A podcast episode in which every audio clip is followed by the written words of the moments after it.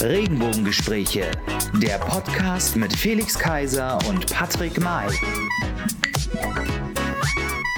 Hallo und herzlich willkommen, liebe Freunde da draußen. Hallo und herzlich willkommen zu einer neuen Folge der Regenbogengespräche zu unserer Jubiläumsfolge. Denn wir hatten Geburtstag. Ein Jahr sind wir alt geworden und 50 meinen Geburtstag. Folgen, genau. 50 Folgen und äh, wie kann es anders sein? Kann ich diesen Geburtstag nur feiern, nicht mit The One and Only, sondern mit der Kirsche auf dem Erdbeereis vom Italiener nebenan. Heißt ihn mit mir herzlich willkommen, Felix Kaiser! Hallo, hallo, hallo. Hallo, hallo. Du Da bist. Ähm, ja, was wäre diese Sendung ohne den berühmten Mann in der blauen Ecke, das Biontech der deutschen Podcast-Landschaft, den sagenumwogenen Patrick May.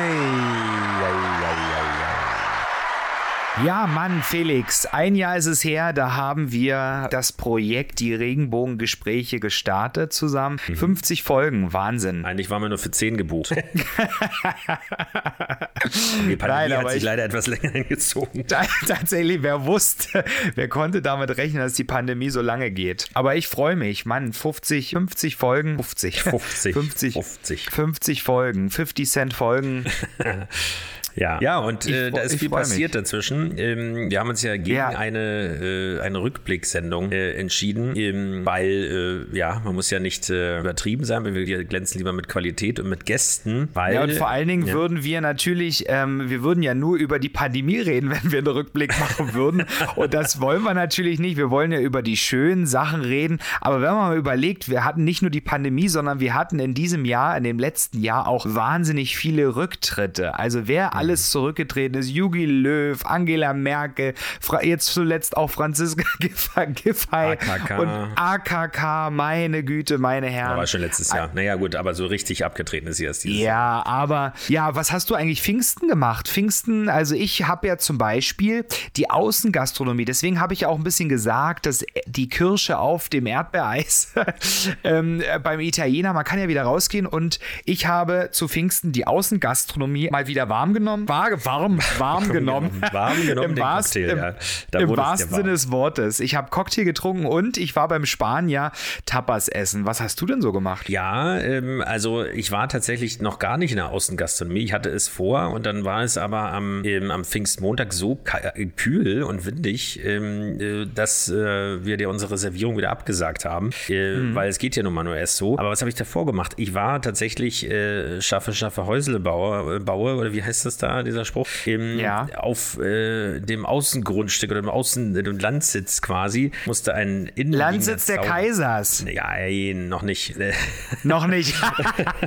Nein, also musste ein, ein Innenzaun, ein Innengrundstückszaun, ein Stück eines äh, des Innengrundstückszauns Ja. ähm, abgerissen werden sozusagen. Der war Mhm. doch marode, da war eine riesen Hecke davor und so ein paar Sträucher. Deswegen ist es nicht weiter aufgefallen, aber ähm, äh, war da nicht mehr zu halten sozusagen, dachte man. Äh, und ein neuer Zaun muss gesetzt werden, weil da waren so tolle Betonpfeiler in den Boden eingelassen und dann mit Zement ausgegossen. So das, äh, das heißt, ähm, es war ein hartes Stück Arbeit. Ähm, 2400 Kalorien sind zusammengekommen auf der Apple Watch.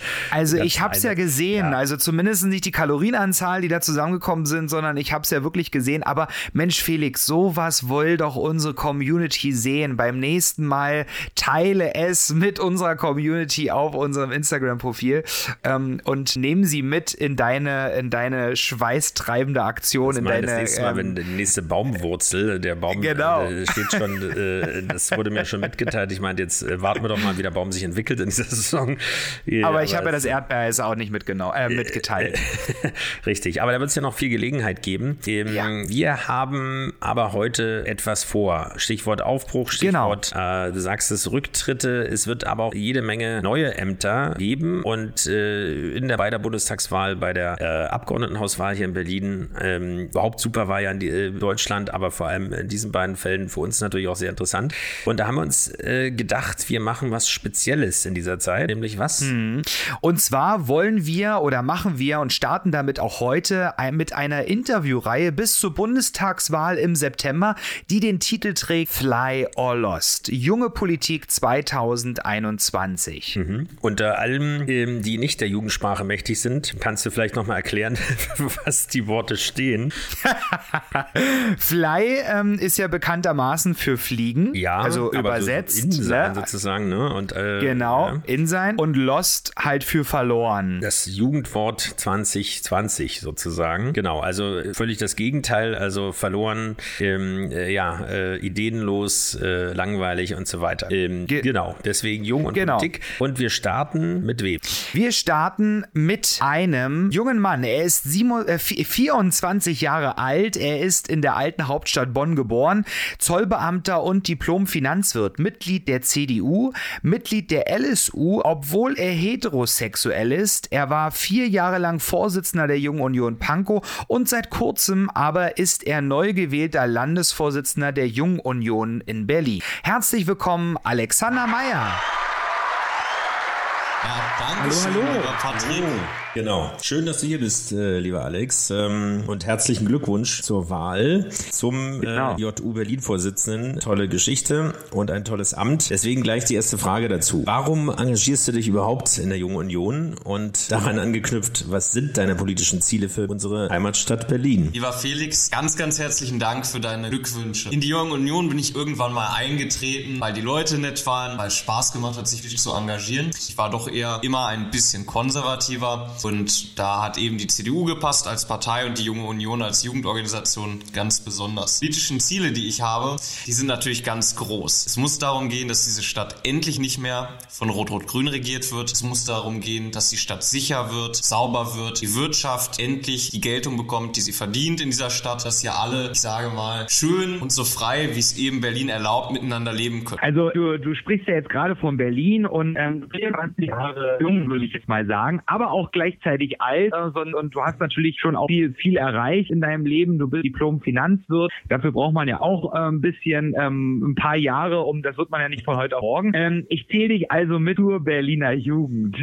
Was bewegt denn die Jugend in Berlin und in Deutschland, wenn du für Deutschland vielleicht sprichst? Wir hatten jetzt natürlich in den letzten Jahren jede Menge Dinge, die die jungen Menschen bewegt haben. Das ging von der Black Lives Matters Bewegung hin Welt, Klimawandel gerade als ganz altes Thema. Aber viele junge Leute beschäftigen sich auch damit, wie geht geht es in Zukunft weiter mit unserem Land? Wie geht es der Wirtschaft in Zukunft? Wie bewältigen wir die Schuldenproblematik? Wie bewältigen wir vielleicht auch das Thema Generationengerechtigkeit? Das sind alles verschiedene Bereiche, wo junge Menschen engagiert sind und sich viele Fragen stellen. Ähm, wir hatten es gerade schon gesagt, du bist Mitglied der LSU, also nochmal ausgesprochen Lesben und Schwulen in der Union, obwohl du heterosexuell bist. Ähm, wie siehst du das Thema LGBTIQ+, äh, Rechte in Deutschland und der Welt und vor allem der CDU? Warum ist dir das wichtig? Da ist es für mich ganz ganz einfach so, dass ich gesagt habe, wir haben gesellschaftlich ein Problem. Leute, die eben LGBTIQ-Identität haben, ähm, haben es nicht immer einfach bei uns in der Gesellschaft, haben auch ähm, wenig Repräsentation, insbesondere in der Politik. Und ich bin damals in die LSU eingetreten, mhm. weil ich einfach gesagt habe, es ist für mich ganz klar, dass ich dafür kämpfen muss, dass jeder die gleichen Rechte bekommt. Und das kam dann in der Situation damit zusammen, dass ich natürlich auch viele Freunde habe, die zum Beispiel schwul sind. Und da dachte ich mir, es kann nie falsch sein, sich insbesondere in der Partei für die Menschen einzusetzen, die einem wichtig sind. Das ehrt dich natürlich und äh, da freuen wir uns natürlich ganz besonders, dass wir dich da als Vertreter auch der Jungen in der Union quasi äh, in, in Berlin hier ähm, haben. Homophobie und Transphobie in Berlin steigen ja bekanntermaßen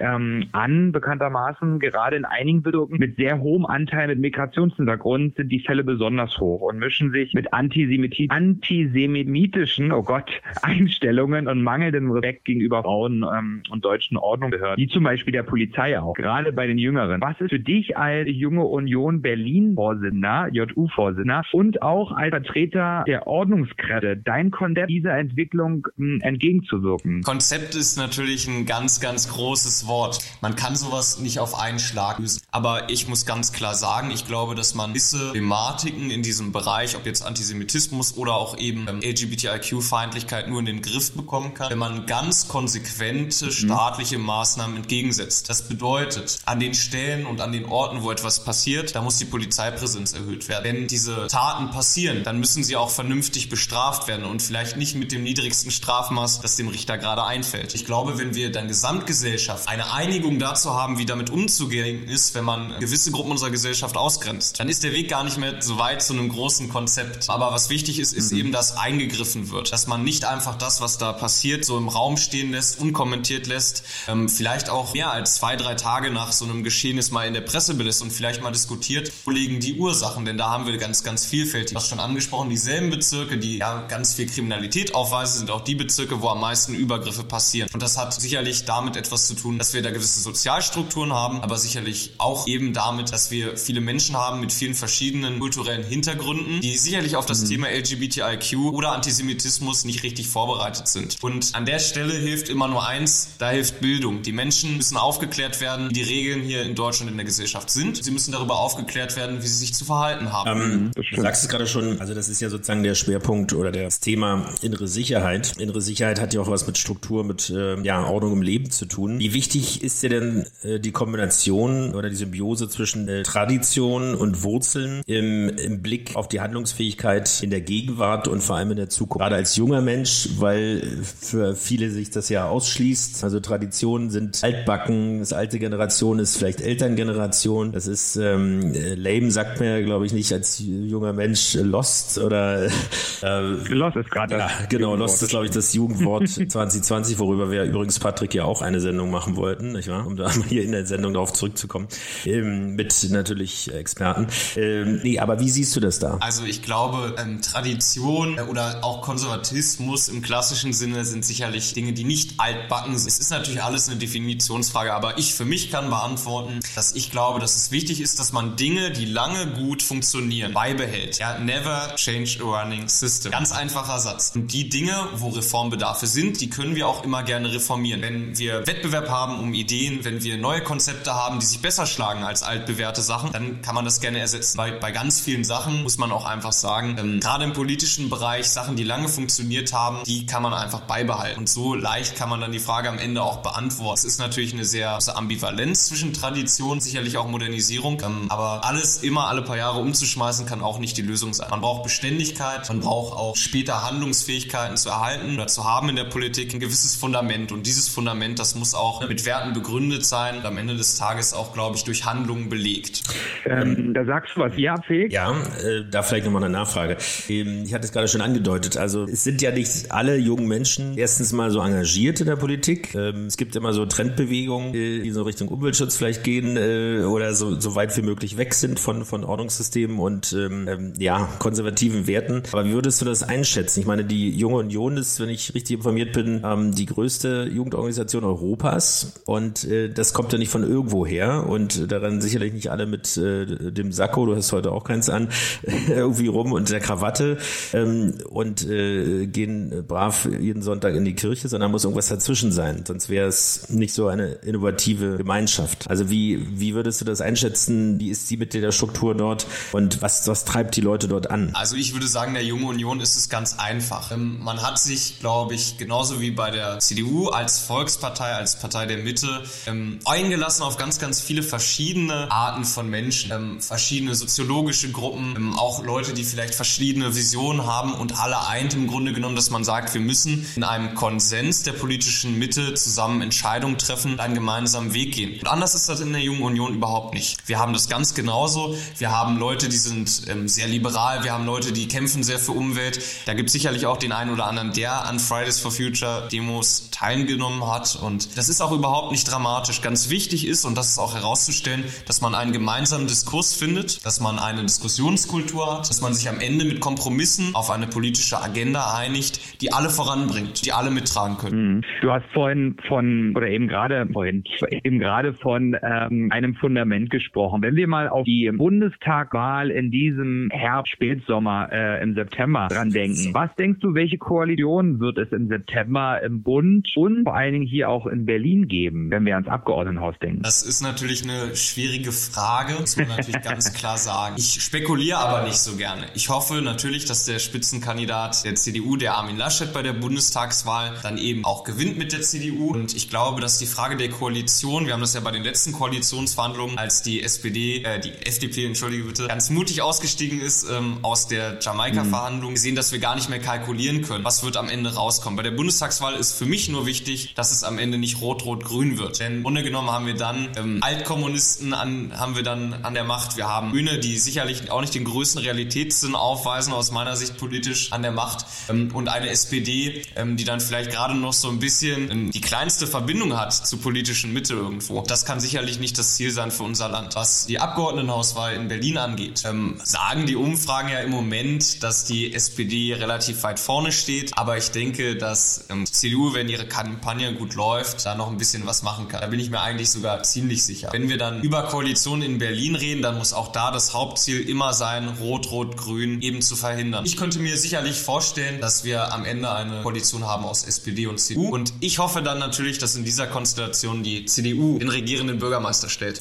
Genau, da ist ja noch ein bisschen Zeit bis dahin und ähm, letztendlich ähm, fängst du ja jetzt oder hast das Amt erst übernommen seit äh, zehn, elf Tagen sozusagen erst. Das heißt, ähm, was erwartet uns da sozusagen in den nächsten Wochen? Äh, was hast du da ganz konkret vor äh, jetzt mit deiner deiner in Anführungsstrichen Junge Union Berlin? Also ganz klar ist, wir wollen als junge Menschen politisch partizipieren. Das funktioniert in der Regel bei der Jungen Union dadurch, dass wir es erstmal grundsätzlich sehr programmatisch auch einbringen wollen in das Wahlprogramm der CDU. Weiterhin ist ein ganz großes Ziel, dass alle Kandidaten, die etwas jünger sind, quasi im JU-fähigen Alter, natürlich eine ganz besondere Unterstützung bekommen. Ähm, das bedeutet Unterstützung bei den Wahlkämpfen, Unterstützung im Bereich Social Media. Das bedeutet genauso auch Unterstützung bei der Konzeption von Veranstaltungen. Und gerade da gibt es natürlich ganz hohe Bedarfe, weil eine Menge junge Kandidaten vor der ganz neuen Aufgabe stehen, eine Wahl zu bestreiten, einen Wahlkampf zu planen und sich sicherlich auch in den harten politischen Wettbewerb zu begeben mit anderen. Und da möchte ich am liebsten jeden unterstützen. Das ist ganz einfach. Ja, es klingt spannend. Ich würde noch mal, bevor wir jetzt, ähm, zu unserer Schnellfragerunde äh, kommen, mit dem, die wir mit jedem Gast so durchführen. Ähm, es gibt ja bekanntermaßen, also ihr wisst ja, unsere Hörer vor allen Dingen wissen ja, dass ich ähm, ein sehr, sehr ähm, großartiger ähm, Spielefan bin. und da gibt es ja unter anderem das Spiel Monopoly. Ich weiß, du kennst es vielleicht ein bisschen. Und wenn man ähm, dieses Spiel gibt ja in unterschiedlichen Variationen ähm, und Rubriken. So Mittlerweile Länder, kann man da sogar, glaube ich, auch schon mit Ländern. Genau, jetzt habe ich vor kurzem habe ich ein äh, Spiel gespielt, also Mono genau Mono Monopoly gespielt. Da ging es um Superhelden. Aber es gibt ja auch Monopoly Berlin. Und ähm, da wäre meine Frage, ähm, da es ja da um, äh, um Straßen geht, bekanntermaßen bei Monopoly, welche Straße ist deine Lieblingsstraße? Ja, auf die Frage bin ich natürlich großartig vorbereitet. Die äh, Lieblingsstraße von mir ist natürlich die Prenzlauer Allee. Sie war nie die teuerste Straße in Berlin, aber das Monopoly-Spiel, mit dem ich immer gespielt habe, das wurde auch lange nicht mehr reformiert. Muss ich sagen, also vermutlich sind die Preise jetzt fast am Kudamm-Niveau angelangt, aber die Prenzlauer Allee und das hat natürlich ein ganz einfach. Ich bin politisch groß geworden in der CDU im Ortsverband Prenzlauer Allee. Das äh, beschert mir immer ein Glücksgefühl auf dem Monopoly-Spiel, wenn ich da mein kleines Auto parken kann. Super, ich wusste gar nicht, dass es so eine Wette gibt. Also ich hatte mal, war auf eingeladen für, für so eine Nazi-Wahl oder so, das war auch sehr obskur. Aber da, äh, wie du schon sagst, Patrick, es gibt ja etliche Geschichten, die kannte ich noch nicht. Ich Total. Dachte, aber du hast es nicht, oder? Du hast es aber schon gespielt, Was? die Berlin-Version. Nee, die Berlin Edition habe ich tatsächlich ähm, überhaupt noch nicht gespielt. Also ich habe das aber das Scherz gehalten vorher, dass das einfach nur so gesagt wird, so weil auf Berlin bezogen, aber das ist ja wirklich witzig. Sebe, wir haben noch viel Nachholbedarf. Wir hatten hier schon mal eine, mindestens eine Sendung über Spiele, das Spieleabend. Ja. Ähm, da müssen wir bald wieder einer machen, ich merke schon. Genau, aber jetzt wollen wir zur Schnellfragerunde kommen. Da müsst ihr mir noch kurz genau, Genau, das, das macht der Herr May jetzt Genau, das, das, das mache ich, da, äh, da brauchst du keine Angst haben, Alex. Ähm, das mache ich immer mit jedem Gast. Also Schnellfragerunde heißt, du bekommst äh, zwei Begriffe zur Auswahl gestellt, musst dich für einen entscheiden und wenn du möchtest, kannst du deine Entscheidung auch begründen. Also wenn ich dir jetzt zum Beispiel die Wahl stelle zwischen Sonne und Mond und du entscheidest dich ähm, für die Sonne, dann kannst du natürlich auch sagen, du liebst die Sonne, du liebst äh, das Meer, verreisen etc. pp. Also das kannst du gerne tun, musst du aber nicht. Das sind die Regeln und ich würde sagen, wir fangen einfach an. Es ist ja prinzipiell ist es ja ganz ganz einfach und immer auch gern ähm, gern geklaut von anderen äh, von anderen Posten, von anderen Podcasts quasi genau. aber ähm, wir, wir legen los. Bier oder Wein? Wein auf jeden Fall. Zu Hause gab es bei uns ganz viel Wein, immer wenig Bier und da muss ich sagen, habe ich mich einfach dran gewöhnt. Hat auch irgendwie auf mich ein bisschen einen entspannenderen Effekt als Bier. Das Bier ist eher so in der Kneipe, Wein, entspannten Abend ausklingen lassen. Das ist ja überall Kneipe. Nein, aber es ist eine Frage der Intensität. Okay, dann machen wir weiter. Berge oder Meer? Dann auf jeden Fall das Meer. Am liebsten die Ostsee, weil ich immer so gerne mit der Familie dahin gefahren bin. Da fühle ich mich wohl. Das vielleicht zu anderen Meeren in Europa gefällt es mir da wunderbar, weil es sauber ist, ordentlich und meine Sprache gesprochen wird. Aha, da ist ja die letzte Frage vorweg. Äh, die müssen wir dann jetzt gleich natürlich danach stellen, obwohl das nicht beantwortet das. Warnemünde oder Kampen? dann natürlich Warnemünde. Ich weiß, dass es auch ein bisschen bekannt ist, dass ich da immer ganz, ganz gerne mit der Familie bin. War. Freue mich auch, dass mhm. es vielleicht dieses Jahr dann mal wieder klappen kann nach dieser harten Pandemie. So. Wenn es um Tiere geht, ähm, Hund oder Katze? Dann auf jeden Fall Hunde. Muss ich sagen, ich habe einfach immer ein bisschen den Eindruck, dass Hunde etwas treuere Tiere sind. Und Treue, das ist ein Wert, der mir im Leben ganz, ganz wichtig ist. Brille oder Kontaktlinsen? Ich bin ja eigentlich ursprünglich mal Brillenträger genau, gewesen. Ich erkenne die immer gar nicht, ähm, weil ich habe sie ja mit Brille kennengelernt. Genau, die meisten haben mich mit Brille kennengelernt, aber ich muss doch am Ende sagen, aus ästhetischen Gründen gefalle ich mir besser mit Kontaktlinsen. Man hat auch nicht immer das Beschlagen im Winter oder bei Regen, deswegen auf jeden Fall Kontaktlinsen. Kontaktlinsen finde ich, könnte ich mir überhaupt nicht. Ich bin eigentlich auch Brillenträger, nur ich trage sie fast nie. Ähm, außer wenn ich wirklich mal zeitlich auf Arbeit bin oder so, noch in Dunkel draußen ist, dann trage ich dann doch mal die Brille im Büro vor allen Dingen.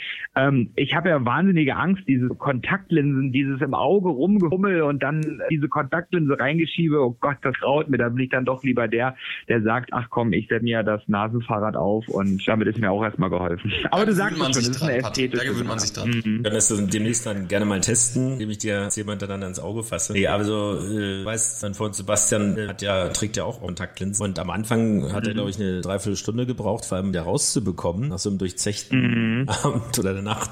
Ist ja dann ganz furchtbar, vor allem wenn man die nicht rausnimmt, äh, gibt's ja ganz böse Entzündungen. Aber selbst er hat sich dran gewöhnt und der ist äh, da schon wehleidig sonst. Also äh, ich selbst trage ja so selten Brille oder muss also wirklich einer ganz schwachen Stärke, dass das Thema zum Glück nicht auf der Agenda steht. Aber ich finde, bei Alex fällt es schon sehr auf, weil die Brille auch immer sehr präsent war. Und äh, im ersten Moment denkt man natürlich, da fehlt was. Aber gut. Ja, und dann sind wir schon auch am Ende angelangt. Ich würde sagen, wir genau. sagen Danke, lieber Alex, dass du heute hier warst, ähm, dass du uns einen kurzen Einblick gegeben hast äh, in deine Vision sozusagen, in die, äh, was uns die nächsten Wochen erwarten wird. Äh, wir wünschen dir ganz viel Erfolg dabei. Wird sicherlich nicht einfach, jetzt auch für die harte Phase dann des Wahlkampfes ähm, in Bund und Land und natürlich viel Erfolg und ähm, viel Kraft für die Position äh, der Jungen Union. Vielen Dank. Genau, ganz, danke ganz schön. Herzlichen Dank. Ich freue mich auch total, dass ich heute bei euch zu Gast sein durfte. Ich hoffe, dass wir uns dann alle mal, auch insbesondere den Patrick mal wieder in Präsenz sehen können. Wenn jetzt ein bisschen der Sommer kommt, es warm wird und auch hoffentlich die CDU-Umfrageergebnisse wieder in die Höhe schießen. Also wenn, wenn, es nur dann so treffen können, dann. also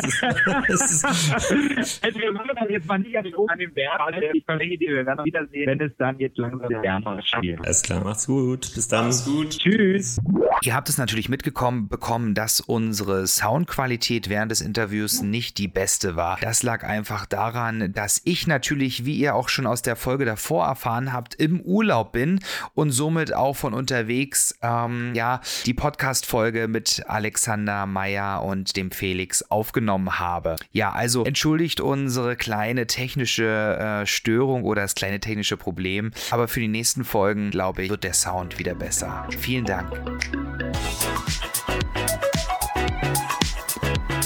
Regenbogengespräche, der Podcast mit Felix Kaiser und Patrick May.